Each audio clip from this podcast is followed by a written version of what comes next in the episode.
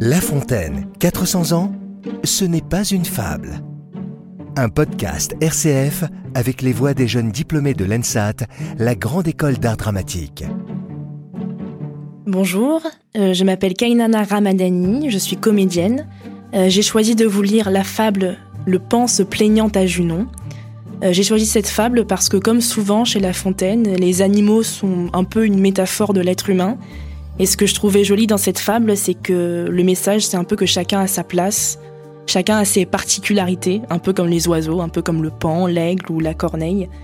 Et qu'en fait, c'est toutes ces particularités qui font qu'on est chacun unique et qui créent un, un monde. Le pan se plaignait à Junon. Déesse, disait-il, ce n'est pas sans raison que je me plains, que je murmure. Le chant dont vous m'avez fait don déplaît à toute la nature. Au lieu qu'un rossignol, chétive créature, forme des sons aussi doux qu'éclatants, et lui seul l'honneur du printemps. Junon répondit en colère. Oiseau jaloux, et qui devrait te taire, est-ce à toi d'envier la voix du rossignol?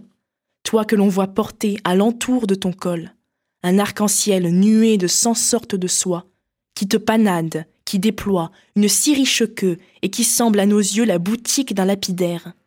Est-il quelque oiseau sous les cieux plus que toi capable de plaire? Tout animal n'a pas toute propriété. Nous vous avons donné diverses qualités.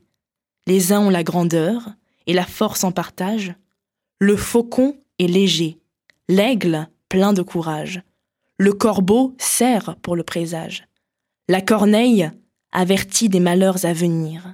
Tous sont contents de leur ramage. Cesse donc de te plaindre, ou bien pour te punir, je t'ôterai ton plumage.